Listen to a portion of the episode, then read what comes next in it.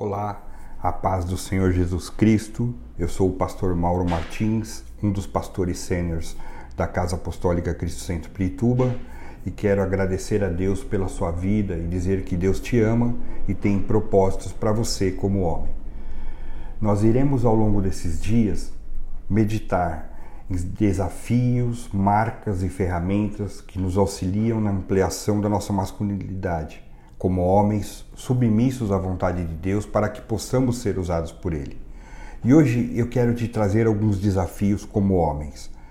Muitos homens, com o passar do tempo, sentem o peso de serem provedores financeiros de suas famílias, mesmo jovens. O fato de trabalhar ajudando a sustentar os gastos de suas casas trazem uma carga que pode refletir na nossa saúde física e emocional. E aos casados também, ao tentarem ser provedores como esposos e como pais, podem estar gerando um desgaste que se acumula com o tempo, principalmente em frente às necessidades que surgem a cada dia. Muitas são as pressões da nossa vida moderna e as suas exigências, e isso tem levado muitos homens a crises existenciais e espirituais. A nossa sociedade vive numa constante mudança onde as expectativas mudam e a competição impera, além de que são oferecidas uma série de distrações que nos levam a um falso sentimento de que tudo está bem, que temos o que queremos, mas quando estamos sozinhos, onde confrontamos o nosso homem interior, perguntamos: o que estou fazendo na minha vida? E pode ser que nesse misto de emoções homens novos, adultos ou com mais idades, são levados a refletir em seus pensamentos e pode chegar até num nível de desânimo e até mesmo numa depressão frente às cobranças.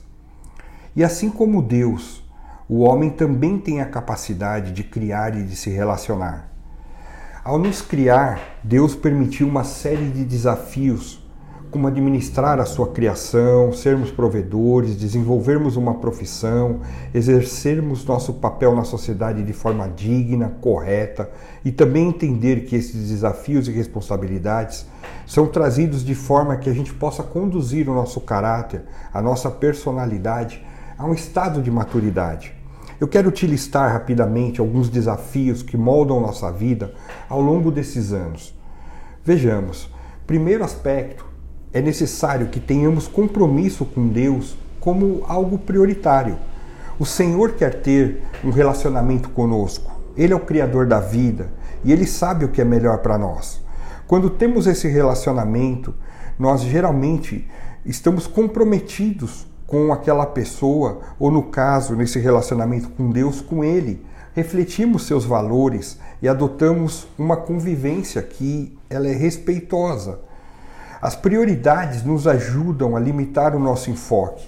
Deus deseja que nós vivamos as prioridades bíblicas, que sejamos cristãos bíblicos, se relacionando com Ele. A Bíblia fala em Tiago 4, a parte primeira do versículo 8 diz assim: Aproximem-se de Deus e Ele se aproximará de vocês.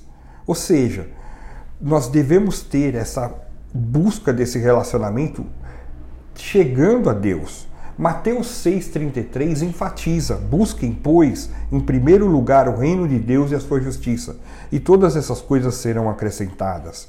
Outro desafio é amarmos nossa família, sejam os nossos pais, a nossa esposa, nossos filhos. Amar é conviver, é, do, é, se doar, é aprender a desenvolver o amor ágape, que é incondicional, é gastar tempo, é escutar as pessoas, é dar ouvido às suas lutas, aos seus temores, as suas decepções, as suas vitórias. Ah, mas eles são chatos, eles têm problemas, são difíceis, eles erram. Mas eu pergunto, quem não é assim? Quando nós quebramos esse sequenciamento de algo ruim com atitudes boas, nós mudamos o mal para o bem. E isso nos fará com que sejamos melhores homens, maduros, adultos. 1 Timóteo 5,8 diz: Se alguém não cuida de seus parentes, especialmente dos de sua própria família, negou a fé e é pior que um descrente. Experimente, então, ir na contramão desse sistema que o mundo traz, abençoando as vidas. Isso vai ser muito bacana para a tua vida como homem. Outro aspecto importante de desafio é nós desenvolvermos uma vida íntegra. Porque temos na nossa vida uma série de oportunidades de mentir, enganar, furtar, agir de forma incorreta. Mas se nós formos maduros, honestos, consumirmos energia em tomar decisões corretas, sem comprometer a nossa integridade, nós começamos a desenvolver uma vida correta e é assim que Deus nos abençoa. Outro desafio é ter amigos de verdade. Muitos homens passam por crises terríveis, têm enfrentado grandes desafios em todas as suas áreas, mas quando está sozinho, sem amigos, enfrentam essas lutas, seus medos, suas dificuldades e se veem muitas vezes como que abandonados. Ao aspecto que eu tenho amigos que me levam a se aproximar de Deus, essas amizades podem proporcionar uma oportunidade única para que eu cresça em todas as áreas da minha vida. E a gente começa a ter como homem um pacto de realmente ser sensível, ser transparente, falar a verdade, ajudar uns aos outros. Isso é muito importante. Outro desafio é sermos autênticos e transparentes. Normalmente, nós, como homens, somos mais cascadura, fingimos que não temos problemas. Achamos que para sermos amados e aceitos temos que passar uma imagem de perfeitos. Mas é justamente o contrário. Quando nós somos verdadeiramente conhecidos, é ali que nós somos amados. Não tente ser alguém que você não é.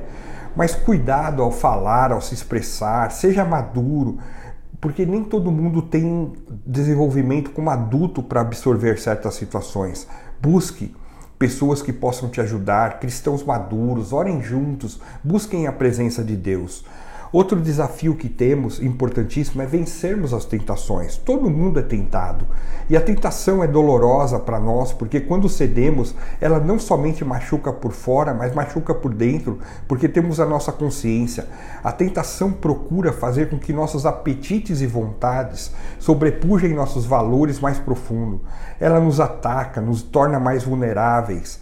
E Deus quer fazer com que nós possamos suportar e ultrapassar isso sem cair nessas tentações. E por último, um desafio que eu quero te colocar é ser um homem de oração. Saber que a oração faz com que nós entendamos que somos dependentes de Deus e que somos levados a fazer a sua vontade. Não ore por obrigação, ore por um desejo de estar com o Pai. Somos livres para orar de maneira que melhor contribua para vivermos de, um, de forma consciente na presença de Deus. Eu quero orar por você como homem, para que esses desafios sejam transpostos na sua vida. Oremos. Deus Pai, meu Senhor, eu quero te render graças por tudo que o Senhor é em minha vida e pedir que me ajude como homem a vencer esses desafios a cada dia, que eu possa ser uma pessoa autêntica, cristã, dando frutos que te agradem. Me fortalece com o teu Santo Espírito e que eu seja uma bênção para as pessoas que irão conviver comigo. Muito obrigado, no nome de Jesus Cristo. Amém. Que Deus te abençoe. Fique na paz.